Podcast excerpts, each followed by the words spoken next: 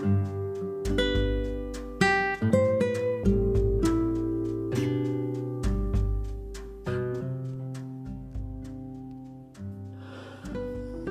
mis amigos, feliz día para todos, bendiciones abundantes donde quiera que te encuentres.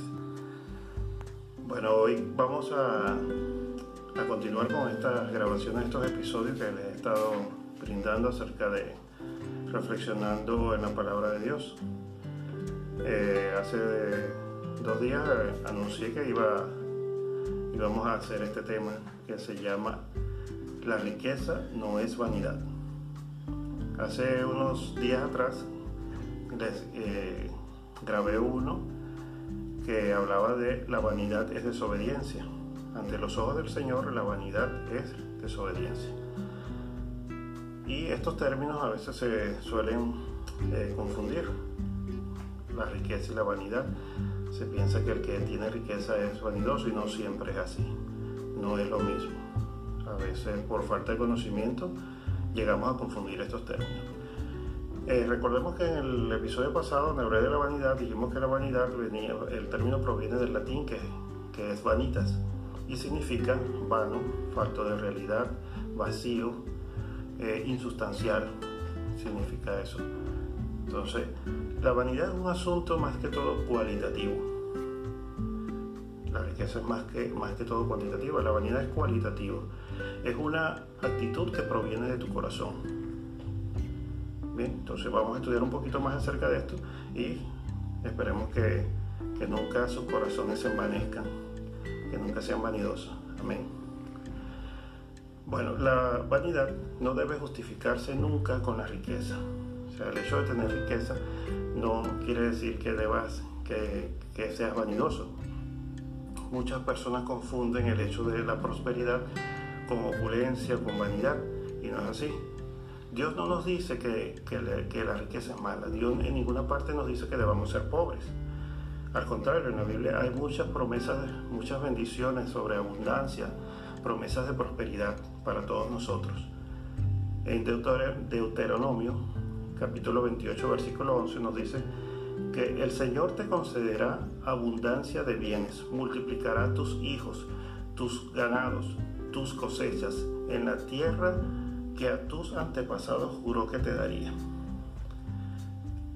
En Proverbios capítulo 3, versículo del 9 al 10 dice, honra al Señor con tus riquezas y con los primeros frutos de tus cosechas. Así tus graneros se llenarán a reventar y tus bodegas rebosarán de vino nuevo. Por lo así vemos, así como estas, hay muchas promesas de bendición y de abundancia.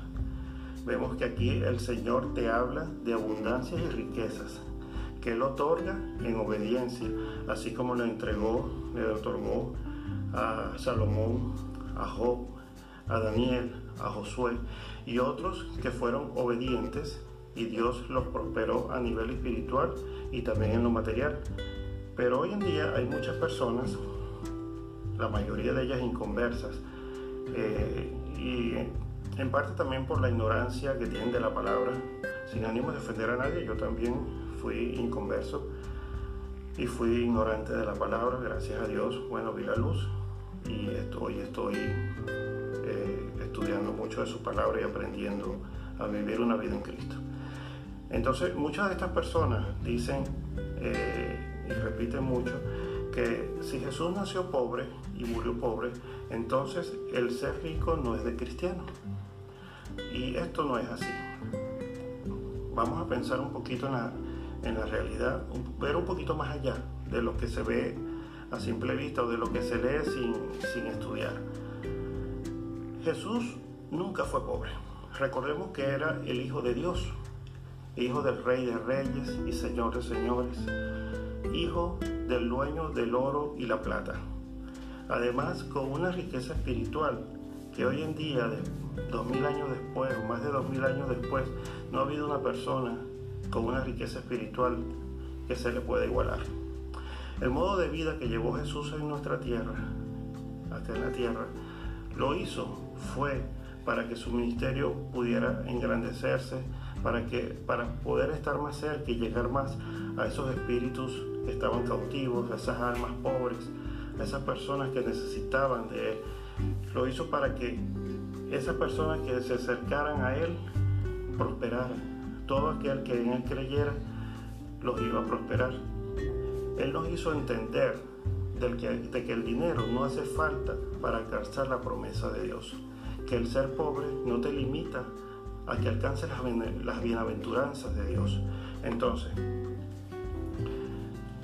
se cumplía además con eso, con la forma, el modo de vida que llevó Jesús acá en la tierra. Se cumplía lo dicho por los profetas, que él iba a venir, iba a avergonzar a sabios y ricos, y así lo hizo con los escribas y fariseos. Hoy en día lo sigue haciendo con los agnósticos y los científicos, que lamentablemente ya no, ya no hayan que, que agujero negro encontrar para hallarle sentido a su vida. Bueno, una cosa es tener dinero y algo muy distinto es amar al dinero y todo aquello que conlleva tener dinero. Recordemos el primer mandamiento. ¿Cuál fue el primer mandamiento que nos dejó Dios? Amarás a Dios sobre todas las cosas. Tan sencillo y contundente. Amar a Dios sobre todas las cosas. Por lo tanto, es por esto que en Mateo 6, capítulo 6, versículo 24 nos dice, que nadie puede servir a dos señores, porque o aborrecerá a uno y amará al otro, o se apegará a uno y despreciará al otro. No podéis vivir, no podéis servir a Dios y a las riquezas al mismo tiempo. El problema de la mayoría al enriquecerse es que terminan amando más el dinero y todas las comodidades que, que esto trae. Eh, pasan a Dios a un segundo plano, a un tercer plano y en el peor de los casos lo sacan de su vida totalmente. Entonces, esto es para que nos examinemos, para que te examines, todos nos examinemos acerca de que si tienes a Dios en primer lugar, ¿En qué lugar tienes a Dios en tu vida, en tus actos, en tus decisiones y en tu tiempo? Y si lo tienes a Él en primer lugar, antes que todo, entonces te aseguro que Dios te seguirá prosperando y tus riquezas serán en espíritu y en lo material también, en la carne. Amén. Mira, hubo una, hay un evento muy conocido por todos, por una frase que quedó allí muy usada por todas, muchas personas, que fue cuando Jesús, en una ocasión Jesús, eso aparece en Lucas, capítulo 20, versículo 25, creo que por ahí está, en Lucas. Jesús se dirigía al templo y eh, en el camino, bueno, los fariseos siempre se encargaban de molestarle. Y entonces en el camino le envían a una persona porque estaban cobrando eh, en las afueras del templo los impuestos y le envían a una persona a preguntarle qué, pensaba él, qué opinaba o qué, qué opinaría Dios acerca de que si los judíos deben pagar o no pagar impuestos. Y entonces eh, Jesús lo que le respondió a esa persona que le pregunta, le pidió la moneda que tenía en sus manos. Le dijo que por favor le entregara la moneda. Y cuando él toma la moneda, en la moneda estaba la cara de, del César era la silueta del César, y él le pregunta a la gente, ¿de quién es esa silueta que aparece ahí en la moneda? Y todos en unísono dijeron que era del César. Entonces él les dijo, pues dad al César lo que es del César y a Dios lo que es de Dios. Con esto que nos, que nos quiso decir Jesús, bueno, nos reitera que Dios no necesita nuestro dinero, porque Dios es el dueño del oro y de la plata. Y si tenemos dinero es porque Él lo ha permitido. Dios lo que nos pide es obediencia y honra. Que por supuesto esto implica a veces tener que ceder o entregar alguna parte de eso que te has ganado gracias a Él, gracias a, que Él lo ha permitido, como un acto de honra y obediencia. Entonces cuando sea así, hazlo con un corazón dispuesto y un corazón alegre. Dios bendice al dador alegre, como dice en el versículo. Debemos hacerlo siempre de buena voluntad. En la palabra de Dios dice que Dios da al que siembra. Por lo tanto, muchas veces vemos que hay personas que prosperan y otras que no. Porque Dios da a aquella persona que está dispuesta a dar, a esforzarse. Entonces, a veces incluso prospera el impío y el inconverso. Recordemos que todos poseemos dones y talentos, gracias, que se nos han dado por la gracia, derivan de la gracia de Dios. Todos tenemos dones y talentos. Cada quien de acuerdo a su capacidad y de acuerdo a su esfuerzo. Unos prosperan, eh, unos prosperan y son, son obedientes son bendecidos, otros no prosperan y no dejan que otras personas prosperen, contándose esto como desobediencia.